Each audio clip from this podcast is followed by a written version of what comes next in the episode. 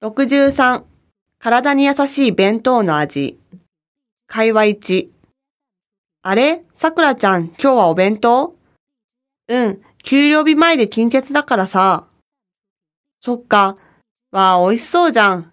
彩りが綺麗。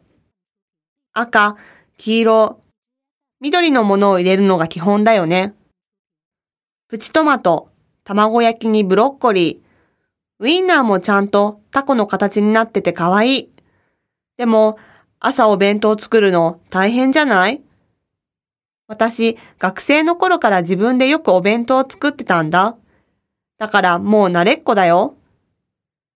さくらちゃん、お料理上手だもんね。パパッと作っちゃうよね。うちはいつもお弁当はお母さん任せで、自分で作ったことないな。お弁当だとお金の節約にもなるし、健康にもいいし、一石二鳥だよ。ナナも明日から自分でお弁当を作ってきたらうーん、早起きできるかな会話に。山田さん、和食の特徴は何ですか見た目が綺麗で食欲が出ることです。そうですね。和食の色は鮮やかで綺麗です。